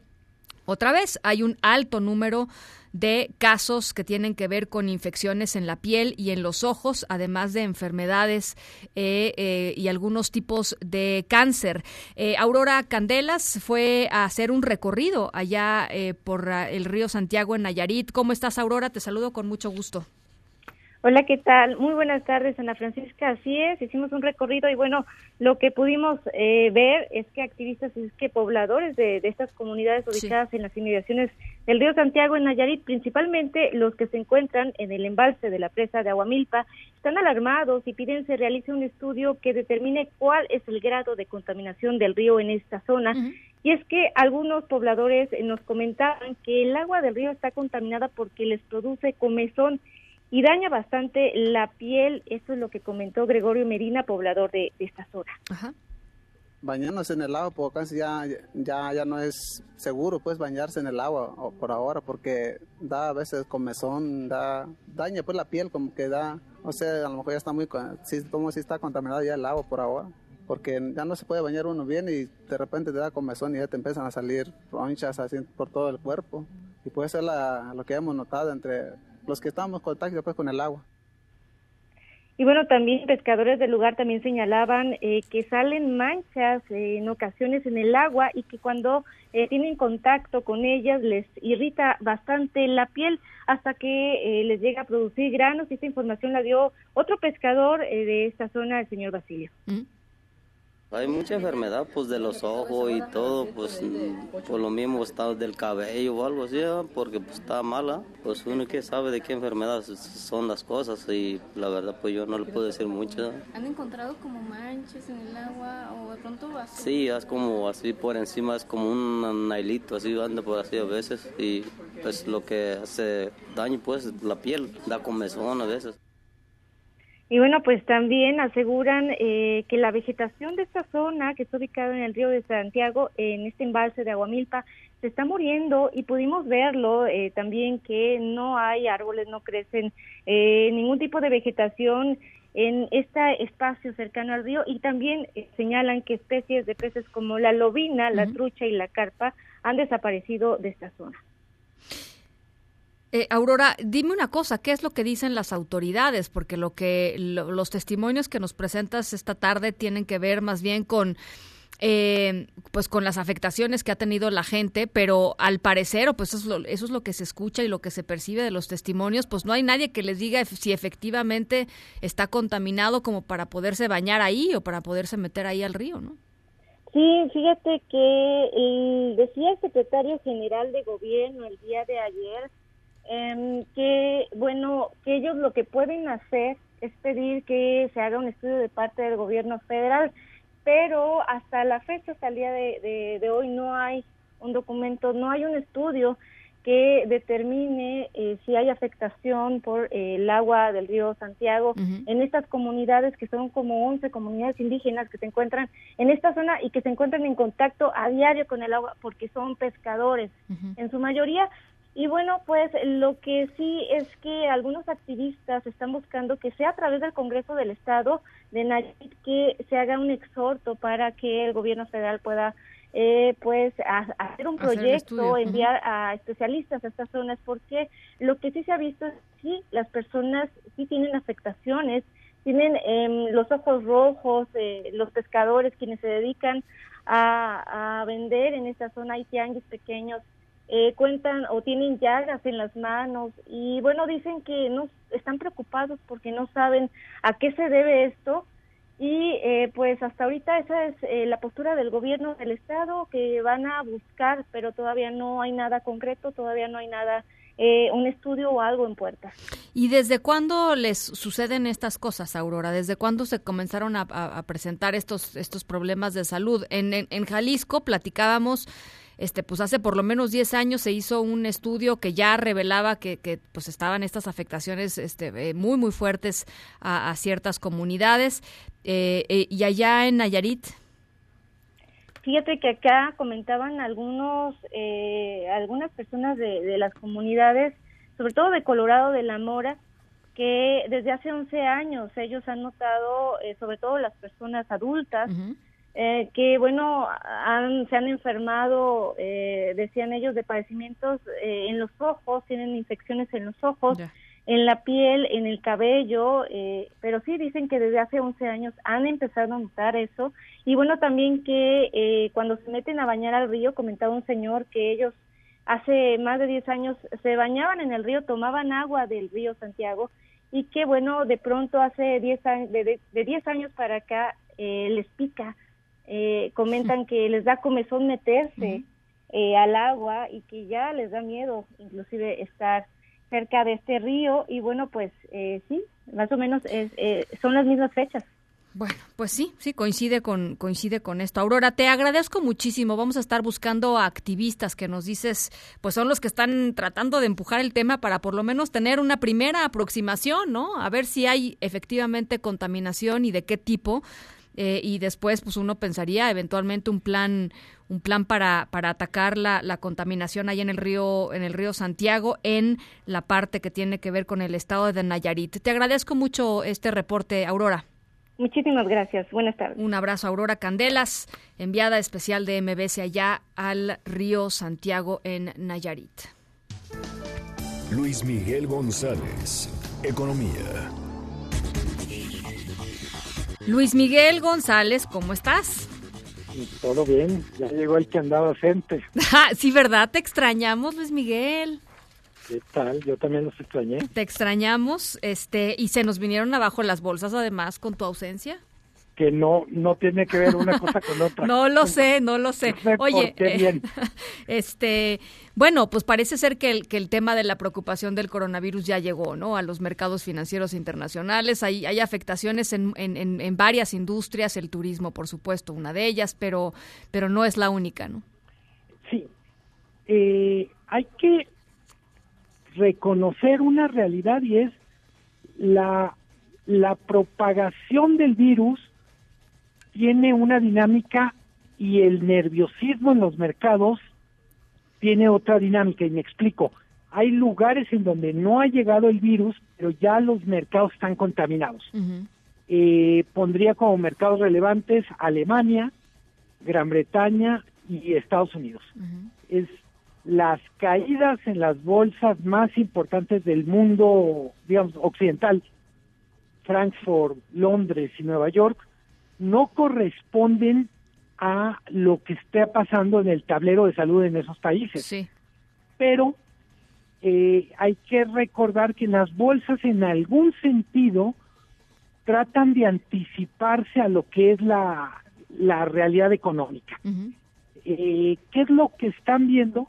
Pues que vienen días muy complicados para algunas industrias, turismo, claramente, la industria, todo lo que es el mercado de lujo, una cosa que es bien interesante, el, los dos focos, bueno, el, dos de los focos más relevantes del coronavirus, que es China y es Italia, pegan al principal consumidor y al principal productor de bienes de lujo. Claro, claro. Eh, entonces hay hay dudas de qué va a pasar con los con las ventas, pero también hay una preocupación de si va a ser posible mantener la producción de bienes de lujo en un en un mercado tan importante como es Italia. Uh -huh, uh -huh, uh -huh. Luego tenemos y el norte de Italia sobre todo además que es el que ¿no? el, el, norte industrial de Italia que es el que está siendo mayor mayoritariamente afectado por el virus. Se dice bueno son pequeñas poblaciones pero están a 60 kilómetros de Milán. Sí claro.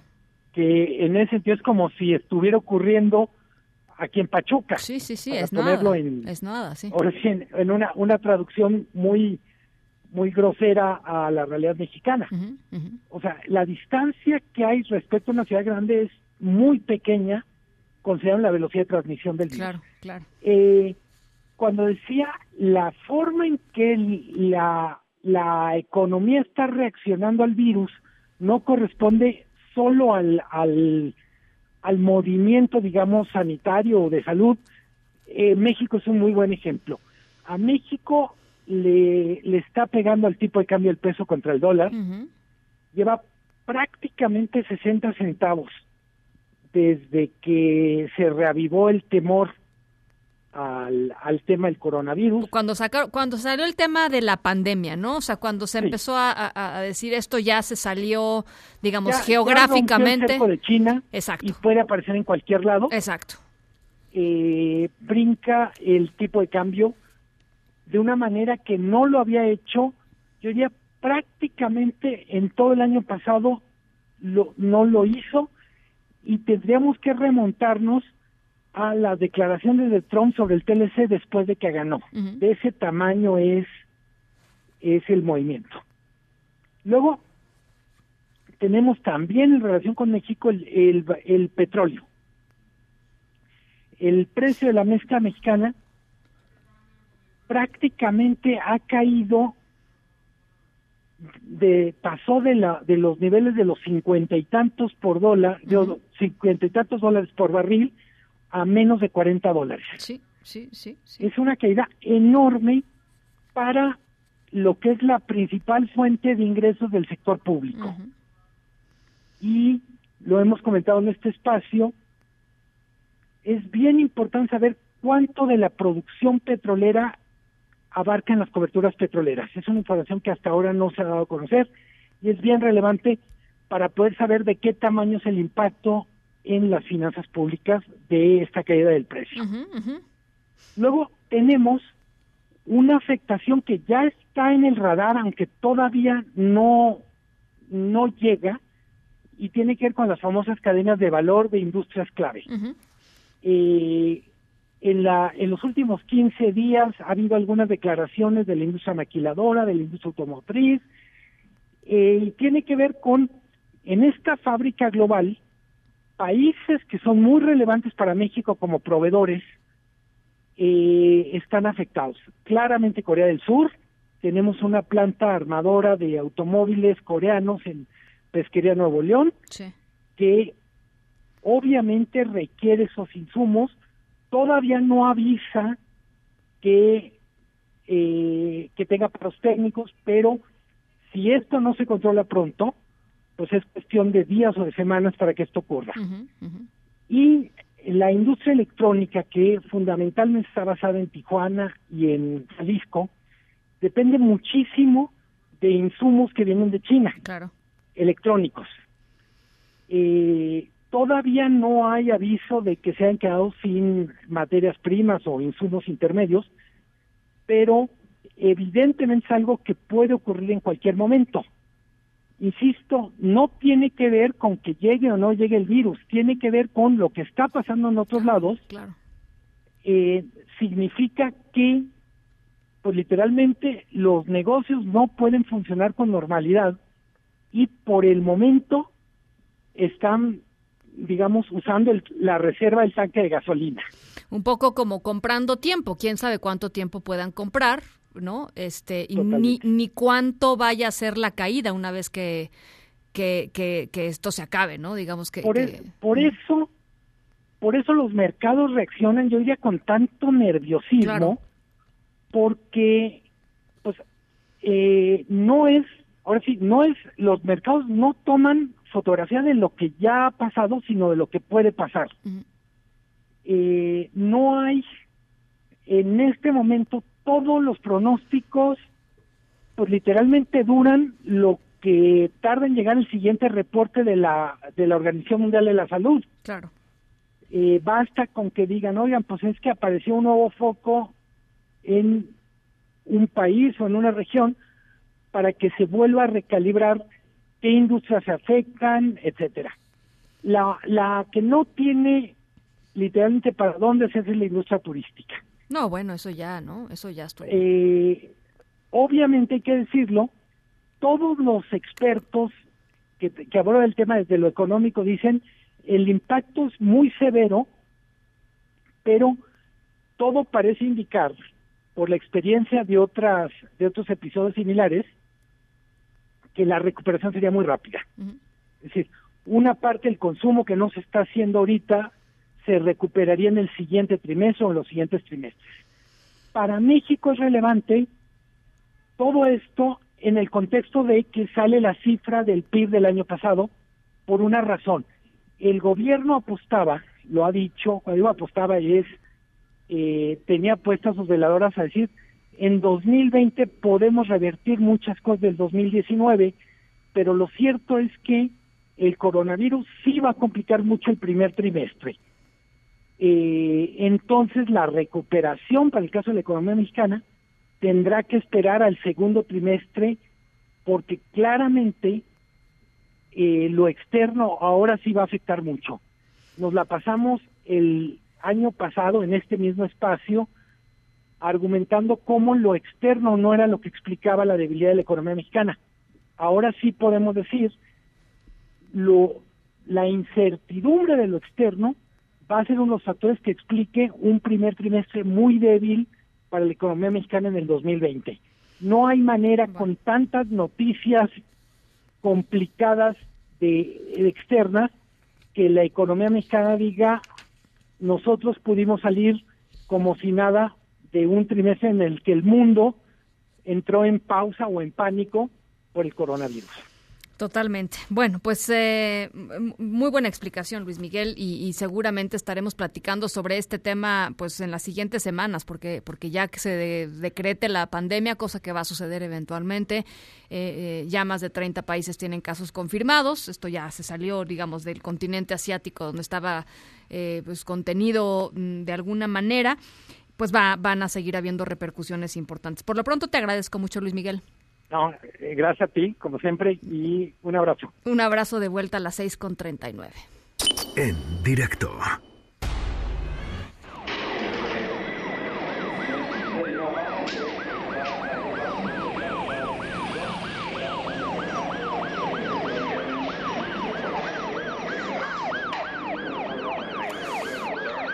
Bueno, nuestra historia sonora de hoy tiene que ver con algo que sucedió en Texas, eh, en una estación de policía. Estaban unos policías, este, pues en la noche de guardia, ¿no? En, la, pues en el escritorio de entrada, digamos, y eh, el personaje protagonista de nuestra historia sonora de hoy, que es que andaba perdido y solito fue a reportarse como desaparecido. Em, no, no es una no es una historia triste, no vayan a no vayan a pensarlo. Al revés, es una noticia que a muchos les dio un montón de alegría. De eso se trata nuestra historia sonora de hoy. En un ratito más les platico quién llegó a la estación de policía a reportarse como perdido em, en el corazón de Texas. Vamos a la pausa a las 6.40. En directo con Ana Francisca Vega por MBS Noticias. En un momento regresamos. Continúas escuchando en directo con Ana Francisca Vega por MBS Noticias. Tecnología funcional con Ricardo Zamora. Querido Zamora, ¿cómo estás? Qué gusto de saludarte, Ana. Pues mira, a ver si te, si te suena esto, porque sé que tú eres también muy eh, cercana a a la ciencia, pero en la ciencia empezando desde los juegos, ¿no? Yo soy una persona, Ana, de la generación que compraba de estos kits de exploración científica, juegos de química, demás, eh, estos libros recortables con los que solo necesitabas unas tijeras y papel, no solamente para hacer juguetes, sino también para aprender algo nuevo. Y hoy pareciera que con todas las experiencias digitales que tenemos, pues esto se ha perdido y, y pues tenemos experiencias más bien ya eh, prefabricadas. Pero lo cierto es que hay diferentes comunidades hoy en día, ya sea de programadores o de creadores, particularmente el movimiento Maker, que ha capitalizado la curiosidad de todos aquellos eh, niños o jóvenes que quieren llevar su afición por la tecnología o por la ciencia a, eh, a un paso más adelante. Entonces, eh, la recomendación del día de hoy sería un, un sitio que justamente recopila diferentes experimentos que podemos acercar a nuestros hijos o que podemos realizar con nuestros hijos con el fin de acercarlos a la ciencia y la tecnología. El sitio se llama Experiments with Google o Experimentos con Google. Este sitio combina tanto la naturaleza abierta de muchos componentes tecnológicos con algunos ejemplos de experimentos ya realizados por estudiantes alrededor del mundo. Algunos eh, son apps descargables ya terminadas que permiten aprender algo nuevo. Ahorita voy a platicar de una de mis favoritas. Y otras, pues sí, requieren tijeras y papel, como te mencionaba, pero mezclan eh, componentes tecnológicos que también se pueden comprar fácilmente en línea para generar eh, pues propuestas muy interesantes no solamente de programación sino también más en la línea de lo que te platicaba del movimiento maker pues son eh, experimentos que requieren tal vez más tiempo y conocimientos básicos de programación, pero los resultados son increíbles. Entonces, dentro del sitio un par de recomendaciones, una se llama señales de papel o en inglés paper science, que creas una figura que eh, de papel que mezcla pues componentes muy básicos, una especie de origami con microcomponentes y que al conectarse con un asistente de voz de tu teléfono te permite realizar acciones. Por ejemplo, le puedes decir a una figura de papel que tiene la forma de un paraguas, le pides que te, eh, le pides que te diga si, está, si va a llover en el día o no, y si se abre este origami, este paragüitas, es pues evidentemente una representación física de todo un ingenio tecnológico detrás que te va a confirmar que sí, efectivamente tienes que sacar un paraguas ese día. Y otro de los más elaborados es un terrario al que le preguntas cuáles son las condiciones de clima en alguna ciudad del mundo y recrea lo que está ocurriendo justamente en esa ciudad, toma la información de Internet y va sacando o vapor de agua o una ligera lluvia o enciende una lamparita que simule la luz del sol para hacerte saber qué es lo que está ocurriendo en cuanto al clima en esa ciudad. Sí. Hay experimentos con voz, con realidad aumentada, con inteligencia artificial y el que te decía que es uno de los que uno de los más entretenidos y más fáciles, de hecho la es una página web eh, que vamos a publicar en este momento en, en la cuenta de Twitter de Noticias MBS, se llama Emoji Scavenger Hunt o Busca el Emoji. Tú simplemente visitas una página web, le das permiso a tu, te- a tu teléfono que active la cámara de, del móvil e inicie el juego. Y lo que ocurre es que, pues sí, tú vas, eh, debe- te propone el juego un emoji que tú tienes que buscar en tu entorno. Se utiliza inteligencia artificial, identificación de imagen, para que si te aparece el emoji de unos pantalones, pues agarres el, el teléfono y vayas corriendo por la habitación y busques unos pantalones y en cuanto se los pongas a la, a la a cámara, te lo va a reconocer y te va a dar una cuenta regresiva para encontrar el siguiente objeto que puede ser una computadora, puede ser un reloj, cosas muy fáciles que pueden existir en cualquier entorno y que van a tener muy entretenidos a los chicos que estén utilizando este juego. Qué bonito, me gusta mucho tu recomendación, no, este, nada más que sí hay que ponerse a, a- a- a estudiar un poquito, ¿no? O sea, no, no es para principiantes, principiantes. No, hay, hay guías eh, muy muy interesantes que te van a permitir ya para los ejercicios que son o más bien los experimentos de fin de semana que tengas pues paso a paso la información que necesitas. Hay unos muy fáciles, pero hay otros que como dices van a tomar un poquito más de tiempo, pero es un buen pretexto para pasar con la familia. Totalmente de acuerdo. Este, y para, para prenderles, ¿no? Este, la, la chispa de la curiosidad a, lo- a los chicos. Exactamente, el equivalente de lo que nos tocó a los que vivimos en un mundo menos digitalizado. Me parece muy bien. Ricardo Zamora, gracias, te mando un abrazo. Abrazote para allá, Ana. Las 6 con 48, vamos a la pausa. Al regreso, el cierre de nuestra historia sonora y la agenda con Rafarse. En un momento continuamos en directo con Ana Francisca Vega. Continúas escuchando en directo con Ana Francisca Vega por MBS Noticias.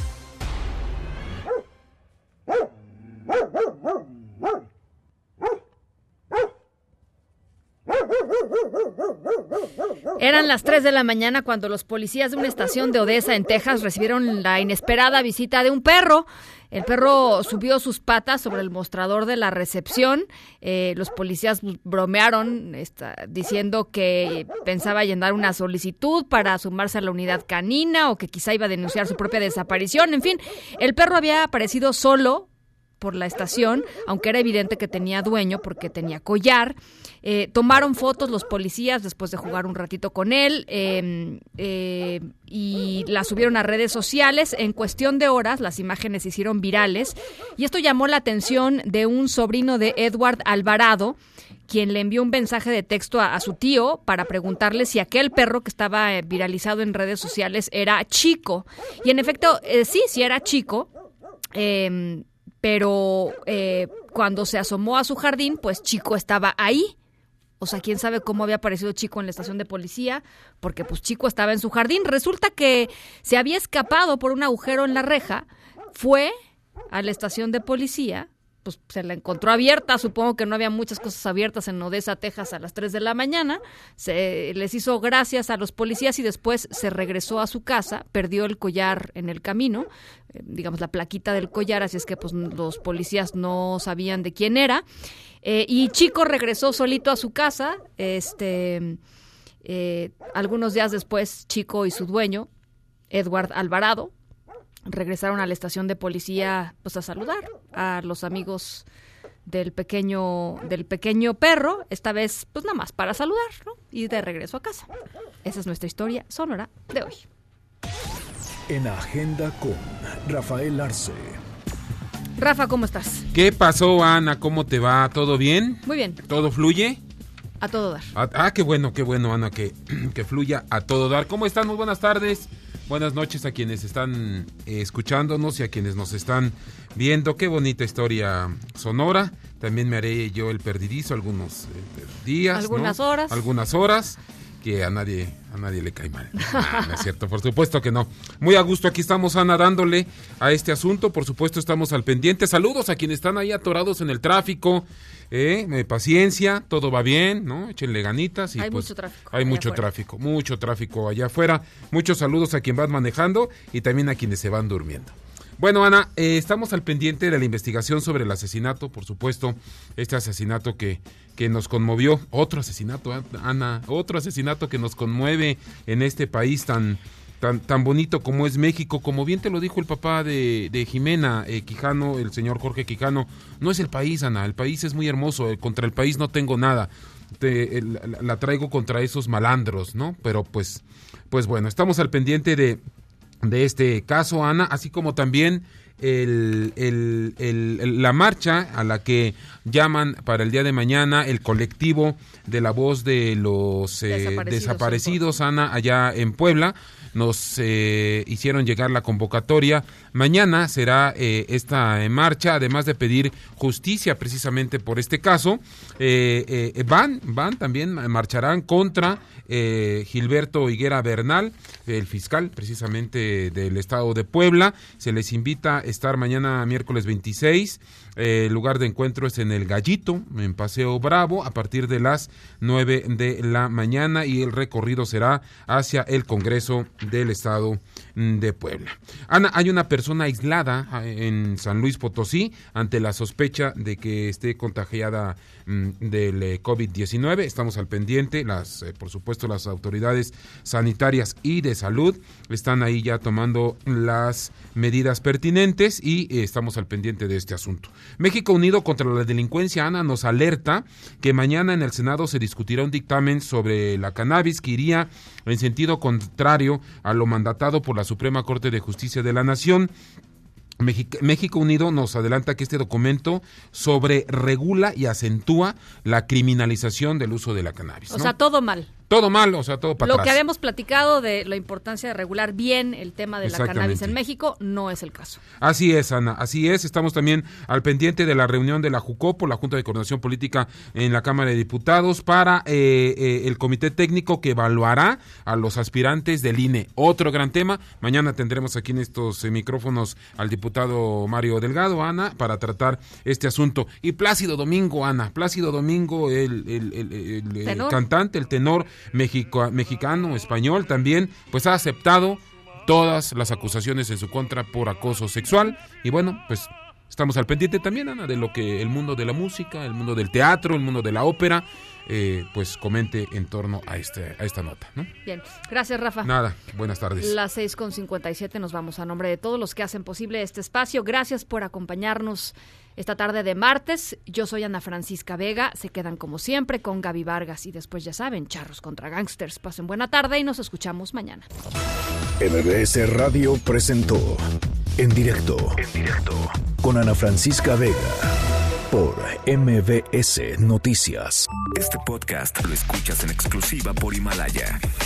Si aún no lo haces, descarga la app para que no te pierdas ningún capítulo. Himalaya.com